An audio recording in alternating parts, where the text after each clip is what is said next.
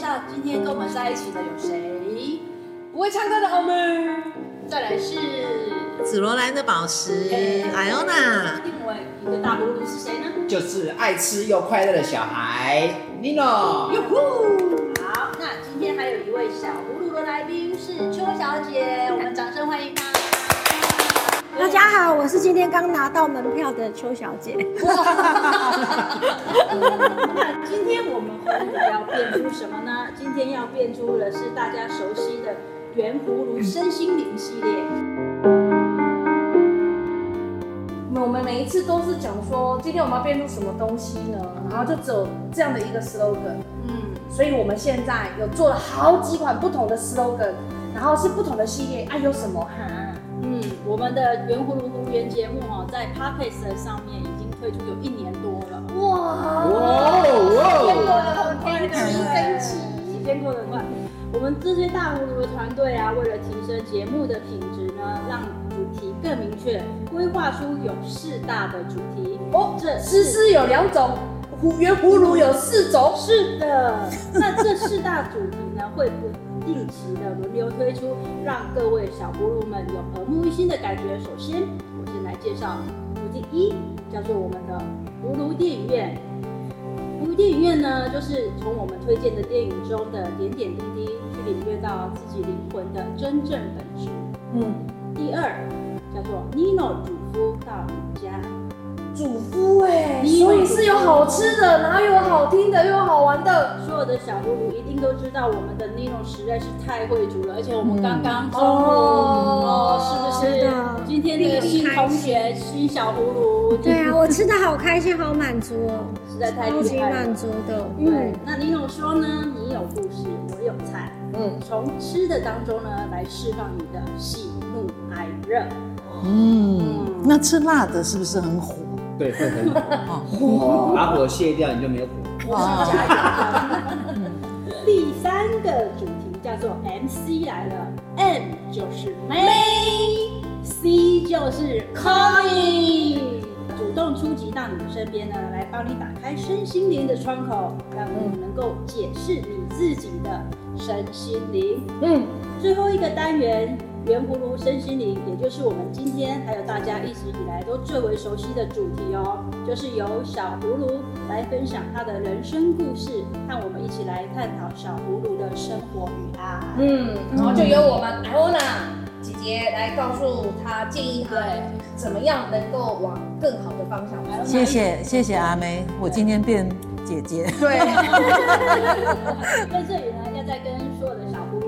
一下，我们艾欧娜呢是美国亚特兰大大学心理学系的硕士，拥有美国跟中国的情绪治疗师，还有催眠的治疗师的双证照。哇哇，背得真好！而且他在身心里美丽智慧的化身，没错，美丽美丽美丽智慧的化身。OK。而且是艾欧娜在身心灵这个领域呢，她对个案的治疗呢，已经有十多年资历了。哦，所以她一直是我们身心灵系列这的灵魂人物。嗯，谢谢。好，那我们来问问一下我们今天的小葫芦邱小姐，我们今天要变出的主题叫做“女人为什么爱追根究底”。你的人生当中有曾经什么事情，你我觉得主要是我的工作的关系，因为可能我之前做的工作都是比较需要研究的，所以我的个性本来就会比较容易追根究底，就是你一定要探究出，哎，到底为什么会这样？那可是如果说这个个性，哎，你在工作上面可能主管会很喜欢的，可是有时候你可能没有办法，你没有。把它调整过来，会变成说你的私人感情生活或者是家庭生活，嗯，就会也是用这种态度，对，这种处理的方式去处理去看待，所以就是，那你愿意很多分享一个什么样的故事？追根究底啊，在感情上。我在大学的时候有交了一个男朋友，那我们大概在一起十年了。嗯，然后十年当然就是从念大学的时候就是哎 puppy love，就是哎，我觉得我跟你就是聊得来，就是像小朋友在谈恋爱的那种，就是就是哎，我觉得你很可爱，然后我觉得哎。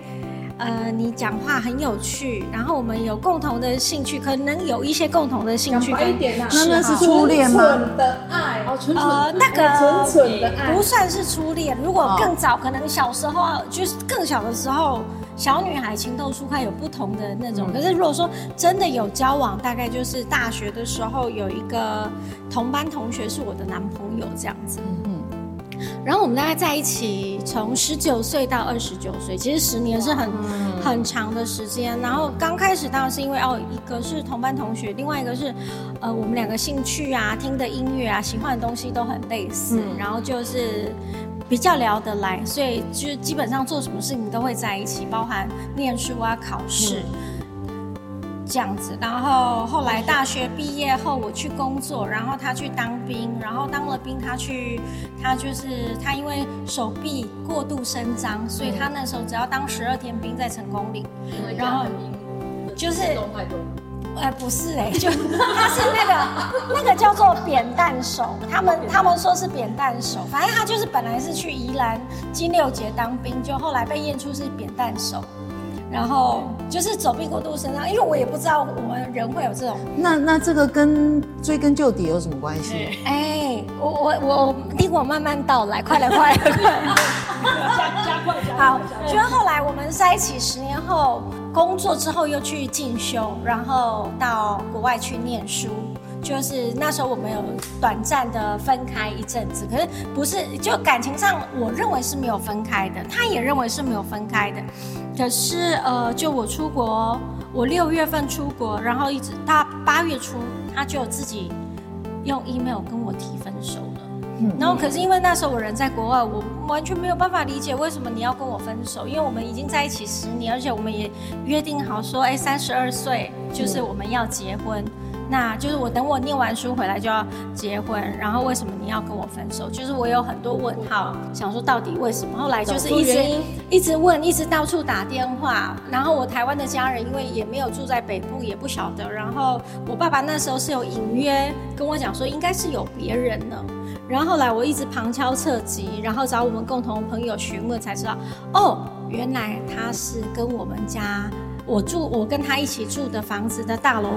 管理员的管理室的秘书在一起了，所以你认为你认为在呃打电话询问问朋友问很多人这样叫做追根究底吗？没有，应该是说那时候我写了很多封信给他，然后他就是。不回不。那你的意思是说，你要一定要知道分手的原因？对，我那时候是因为我想要知道你为什么要跟我分手，因为我那时候不知道，因为我他就是直接他的信息主题分手，阻止分手，两行字，然后就能接受。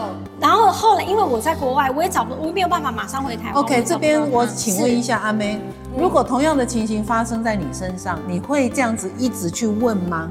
我会直接拜拜。你完全不会去问？怎么可以这么？OK，那那那个 Connie 呢？我承认，我也会一直。你也会？那 Nino 呢？我觉得这要分几个层次。嗯，所谓追根究底，它不等于掌握不到。嗯，他现在问题是他掌握不到，为什么我要分手？对，所以他会一直去问。他有掌握不到，就是就像你人蒙眼的状况之下，你剩下什么？嗯，听嘛。嗯，你会想要听听东西嘛？嗯，你剩下什么？感觉嘛，嗯，你会感受有没有风啊？感受现在有什么东西可以感受得到的嘛？嗯，你会增加触觉嘛？你想要去摸，想要去探索，想要去找嘛？嗯，他在这个时候的这个状态，他不叫追根究底，嗯，他只是希望我看不到的状况之下，我要了解，嗯，我要了解情况，了解这个真相。所以其实所谓追根究底，是在相处的过程当中，这十年，他绝对不会是在最后这几个月，嗯，他一定在中间。就已经产生了问题。对，他的相处模式可能在这里面给男人压力，那或者是他们远距离，这是一个一个状况。再来就是你们相处的模式，再来就是这个男的已经开始往外跑的时候，你没有感觉到，所以你根本没有追根究底。你的追根究底，的模式跟你跟他相处的模式，因为你太放心了，嗯，我们都交往十年了，我们从青梅竹马，我从从从那个小小故事已经萌萌生到这里，你没有去感觉到危险。可是这个男的，哎，七年之痒怎么来的？嗯，婚姻一定有七年之痒。一个男人，你让他乖乖的七年很少很少。嗯，那你又不在，你又完全不在乎我，或是你完全可以，我我消失了，或是我怎么样，我随便骗你一下，糊弄你一下，你都觉得 OK。嗯，那你觉得我不会往外跑？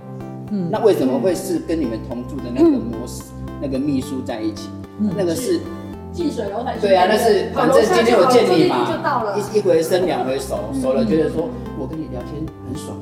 我跟他聊天，除了那个已经这么习惯了，已经习惯成自然。男人就是这样子嘛，就没有什么好吃的，我吃一点不一样的。当我吃一点不一样，我觉得这个比较好吃啊，这个比较好吃啊，这个比较新鲜呐，对不对？那那我觉得他比较好，所以他会选择他想要的。所以他要离开的原因，其实有一部分就是女方完全没有知觉。这种情形不只是发生在呃女生身上，嗯，男生去当兵啦，或者是去国外工作啦，也是经常会有这种情形。因为第远距离是一个蛮蛮大的原因，对，远距离要维持关系是一个蛮难的，福原爱，对对 对，最近那个夏克立那个也是。好奇，因为妹啊，为什么？一个男人跟你说分手，然后两行字跟你讲，可是你不会去问他为什么？哎、欸，我我要我要先问一下那个小朋友们，你们平常跟自己的另一半在相处的时候，比如他说他今天有活动，嗯，然后对象是女生，你会回来想要问他说，啊，你今天跟谁出去？啊，你们去哪里？有几个人？会啊，会对不对？会啊，会啊，绝对会吧。大部分的女人都会。好啊，所以就会。那如果又听到他是跟女生出去，那你就会想要问，那你们都聊了什么？当然会啊，细节都会啊，男孩子也会问啊。跟女的出去，他比较强还是我比较强？我比较强。那 我们又没有做嘛？可是可是我会的心里面会这样想，对，因为他会觉得男人跟女人在一起，他就是最后就是一定要那个那个。哦呵，那所以你们不相信真的有那种不会问的吗？你就很清楚我我，因为我的工作都是，是清楚，嘿，我的工作都是跟男生相相处的，因为我是卖机械的，所以我的老公，我的男朋友，呃，我蛮幸运的，刚好遇到两次，我有两次婚姻嘛，刚好这两个婚姻的另一半，他们都没有问过我，因为他们相信我，也因此我从来没有问过我的另一半说，你现在是跟谁在一起，然后干嘛干嘛，我都没有问。那问一下邱小姐，好，你你觉得？他这样子完全都不问，你做得到吗？我至少会问跟谁，可是我不一定会问内容，因为内容有时候就是工作上我们没有，我们如果说生活圈不太一样的话，其实也问不出来。可是因为我觉得有时候女生是有有些女生比较敏感。然后你有时候会稍微就是可能如果有什么状态的话，大概稍微感觉得出来。你也有这么客气吗？你有这么客气？我没有，我我这客气是客气是以呃要训练来。因为刚刚我们在听那个邱小姐她讲的故事的时候，我听出一点点小线索，就是嗯，她讲她跟她呃交往十年的男朋友。她的男朋友几月写信给她，她几月知道分手的这个日期，她竟然都还记得。对，这已经是二十年前的事情了呢。这是人生的里程碑啊！没有没有，所以平常你们是不是在相处的过程当中，你就会问他，哎，你几月几号你跟谁出去？然后你们是去了什么？可能你日后又问了他，或者是你很在意他。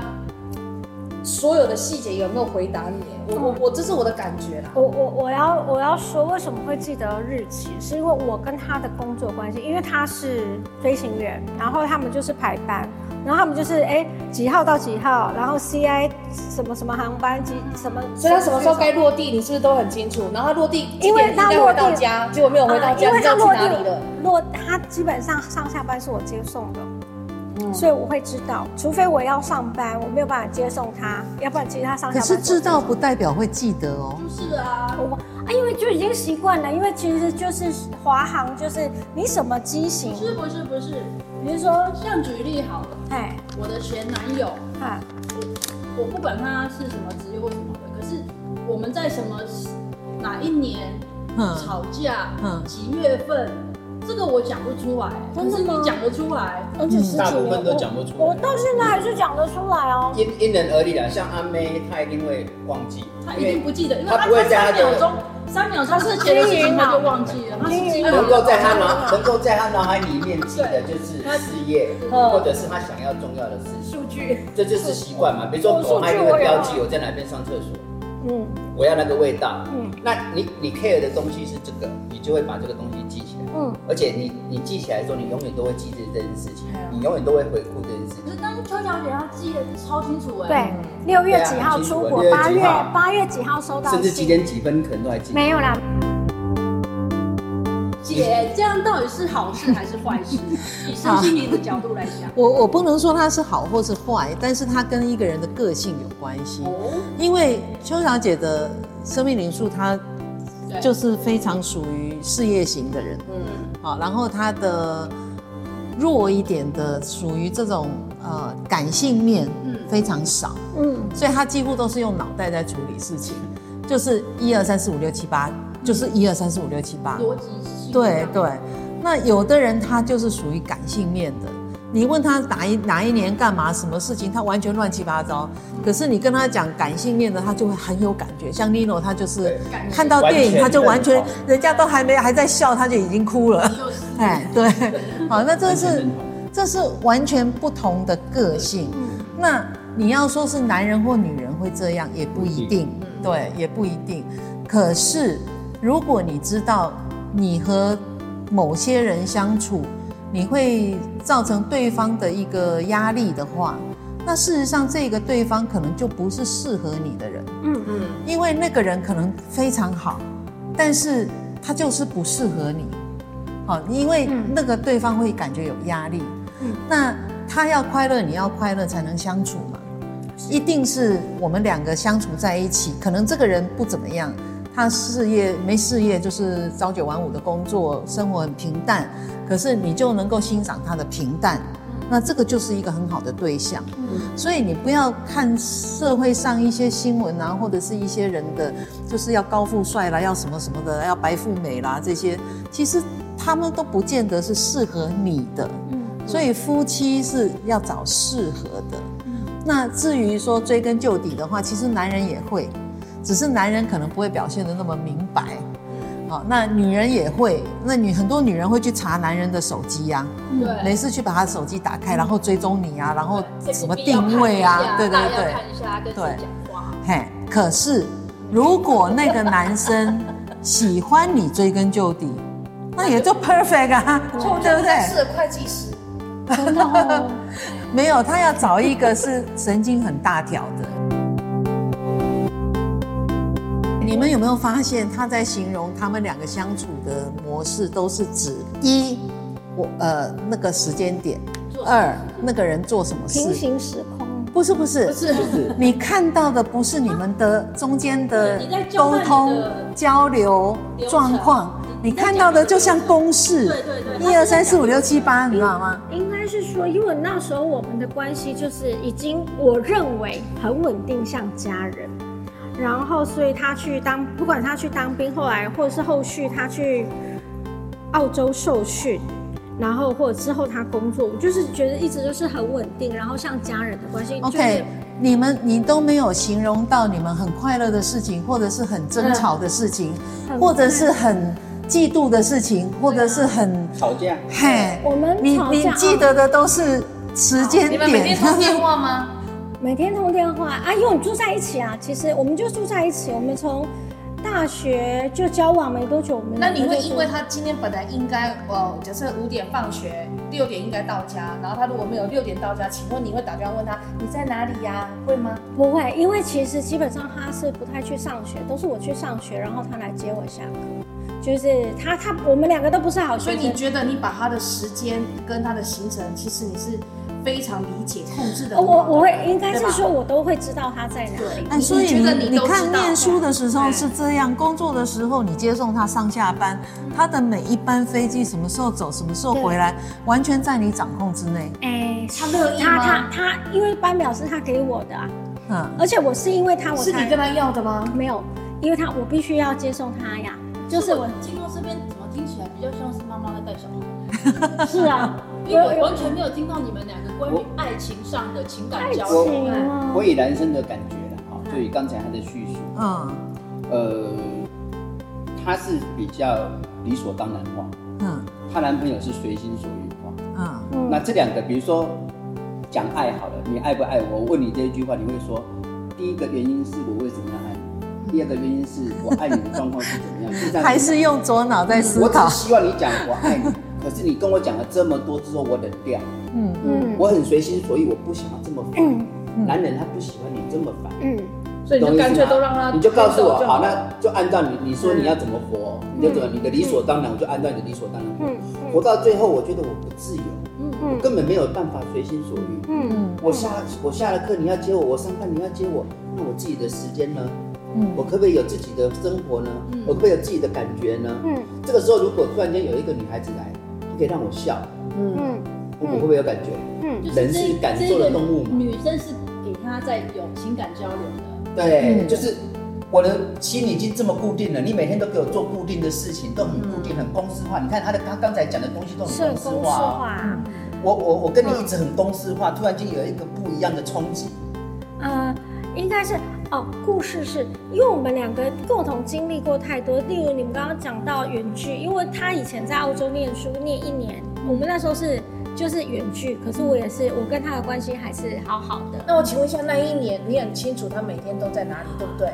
没有，因为他们在澳洲受训就只能在学校啊，也不能就周末周末才可以。你知道他的？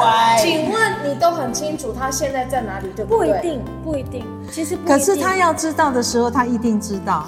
他因为他因为其实以前这个男生他是会主动跟我讲说他要干嘛的，是他愿意主动，对他愿意一开始没有没有，他本来是主动，后来没有讲，你可能就什么时候开始没有主动？我们你知道他有一个观念是我们远距离是你出去的时候，我理所当然我还在这儿。反过来的时候，我在远距离外面的时候，你应该理所当然也在那。对，就在他的思维。因为我因为我我我那时候就认为说，哎，我们已经共同有有过这个考验，所以应该是没有什么问题。那时候你出国一年，我是乖乖在台湾工作，然后我还我还跑去澳洲陪你一阵子，就陪他陪他上课，陪他考试这样子。可是后来是相反的，就是哎当。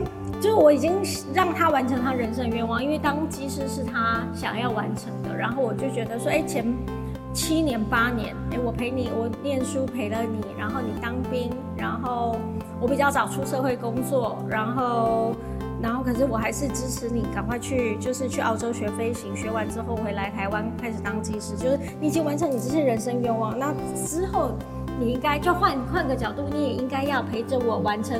这个我的人生愿望，因为其实我会去国外念书，不是就是也也也不是我计划中的事情，可是它发生了，它是个好机会。所以在他的逻辑里面，嗯，这么多理所当然的公式化，对，他没有危机感。哎呀，他认为 他认为这样子就是对的，不管你在哪里，我都是这样，你也都是那样。我觉得他忽略了人性。第二个，他直接跳过恋爱感，他直接进入婚姻模式。就是已经习惯了，我们都是这样子的，嗯，所以这个男的如果不变，真的会很奇怪。是啊，对啊，男的一定会变啊，因为火花都没有火花了。给你是这样吗？恋爱的火花就大学的那那个时候，对，所以你没有，很快就消失了啊。你懂吗？那不然一般人的恋爱的火花可以撑多久？很难讲。你像你像我跟老婆相处的时候，他们每天都火花，真的。我会三不五时就闹他。对，三不五时就闹他，对不对？嗯。有时候我就靠近他，然后就去攻击他，不管攻击哪里啊。然后我就我就讲一句话，没有没有，我就讲一句话，我说我全身上下都是武器。哇！你懂我意思吗？反正大家去。不不，这里这里我要我这里我要稍微 这里我要稍微讲一下，你是很特别的。对对，我的意思是说，有些人是这样，因为我认为婚姻虽然是。很习惯的模式，可是我可以让他有火花。那那这样子由我自己产生。那这样子，就我们今天主题来讲，如果你今天去哪里做什么事，几点干嘛，然后你的老婆就是追根究底的会问你今天跟谁出去吃饭，你会不会不舒服？问了，久了会不会不舒服？哎，你会不会不舒服？但是如果同一件事情问超过三次，你会开始不耐烦。哦，三次才 三次才不耐烦。三次是我不会生气，对，三次是我开始不讲话。哦，我开始不讲话就表示我已经在生气了。哦哦哦。然后如果你再继续的话，我就会两个。姐，你觉得三次是多还是少？多。我所以他忍耐力算，对他忍耐力算很好。对，一般男人讲第二次就不耐。我跟你讲，大部分的男人哈，如果他今天去做了某些他自己认为你会生气的事情，对，只要问第一次他就发火了。先发制人，男人的动作很对，更小灯情先发制人，我先生气，是而已。就是我认为不是他不是容忍度，他自己知道我做了某些事情是，哎，对，更小灯情体，哎，更小灯情体，对，他马上骂你，你是不信任我了。哦，对对对对，因为他自己知道他不应该去做那个事，比如说去酒店啊，或者是去三更半夜不回来，哈，对。对，那大部分的男人，大部分哈，他是不会喜欢女人唠唠叨叨一直念。可是女人都会觉得，我只是在问你一件事情啊，对，我只是想了解你刚出去做了什么事情而已。对，我这样问有错吗？对，问那么多干嘛？现在的问题是他根本没有唠叨，对，只是理所当然的做他理所当然的事情。可是这个男的已经无法接受，为什么每次都是这么公式化的东西？我们之间的感觉在哪里？哎，那我问你一下，觉得我们生活不刺激？对，我我问你一下，你们有没有出去？旅游啊，有，我们很常出去旅游。那去旅游的时候，你们有沿路很你规划好的吧？没有，都是他规划的。不不不，旅游的过程当中，你有没有像个小女人一样塞奶啦？会，或者是会。哼，我非常的塞奶。其实我觉得我跟他在一起的时候，是我这辈子最会塞奶的时候。嗯，我我跟他在一起的时候，因为我跟他在一起的时候，我们还是像我觉得小女孩嘛，十几岁、十八九岁的小女孩，然后大学生，所以。就是女生最青春，呃，就是最青春的时候，就对我跟他在一起是塞奶的，即便就是呃，可能我的家庭背景让我的个性很成熟，可是在他面前，就是我是还是有享受恋爱的感觉，就是像小女孩恋爱的感觉。对，你每次在我面前就像个小女孩，我就好像爸爸在照顾小孩，我每天都在照顾小孩。这个女人给我的感觉是她有女人味。小孩跟女人味是不一样，你可以给我，她才十几岁啊，可以给我吸。我说后面想没有，那那我想，我想问一个问题，就是说，因为因为我们录音的时间都很短，是，那需要更深入的去了解，就要聊很久。对，那我想问你，直接你自己觉得。照你讲的，你的呃经济上面你比较成熟，社会经验你比较成熟，嗯，塞奶你也会，嗯，好像个小女人一样，嗯，你把她照顾得非常的好，嗯，接送她上班，接送她上课什么这些，嘿，对，她几乎没有烦恼，然后你们又交往了十年，对，那就这个状况来讲，你自己觉得你们为什么分手？因为，所以这个就是为我当初他刚跟我分手，我一直在问，我一方面我在检讨我自己，我也一直在问他，即便他就不回我 email 打电话，他也没有。我们现在不管他的感觉，我只问你，你自己觉得你们为什么分手？因为我那时候第一个就是我可能太投入工作，因为我觉得我的家庭。就是我的家庭生活，因为对我来说，他已经是我的家人。我家庭生活非常稳定，然后我那时候有一份很好的工作，就我所以我很投入在工作。那很巧的是，我刚好那时候又考上研究所，所以我就是呃礼拜一到礼拜五都在上班，然后礼拜五、礼拜六、礼拜天几乎都在上学。那可能就是比较忽略他，就是我把我的时间跟精力都大部分大概有百分之七十都在工作跟学校。然后他知道我很投入，可是他可能我就是有忽略到他。那因为那时候，因为他的工作也不错，所以他那时候有希望说，哎，我在住住家附近找一个就是卡停课诶工作，就比较轻松，然后可能一个月两三万块的工作。可是因为我觉得那跟我想要的工作是不一样，因为他他应该是心里已经想期待他想要一个可以在家里帮他。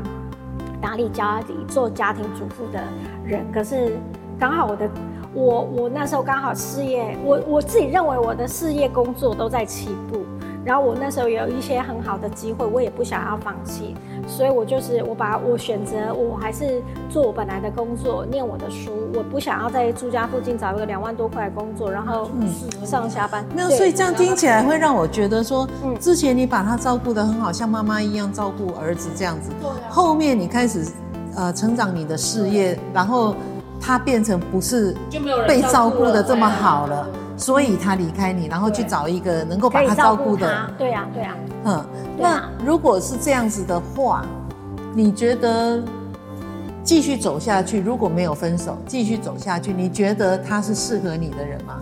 其实，就这个十多年后，我不认为他是适合我的。其实，我大概我大概三十岁跟他分手，三十五岁我才有一天忽然。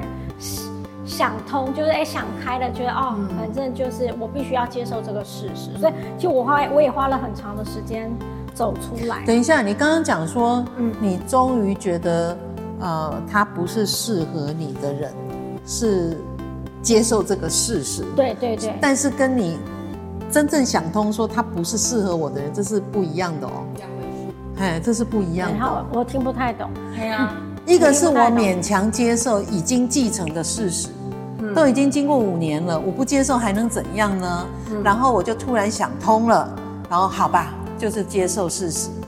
另外一个是我想通了，他真的就不是适合我的人。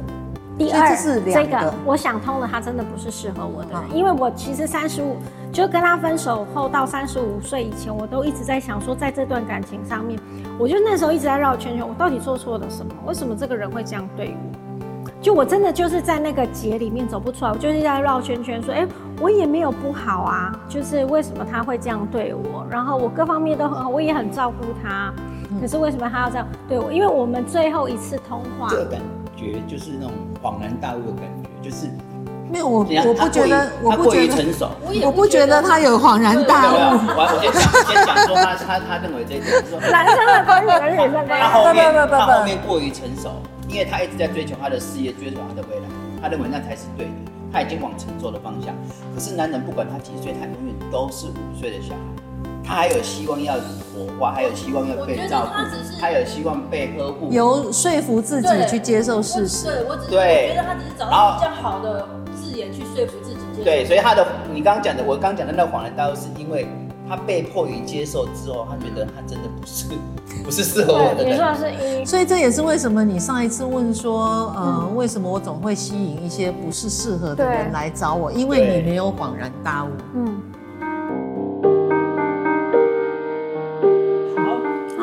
节目走到这边呢，我们到底追根究底了吗？我觉得还没，还没有。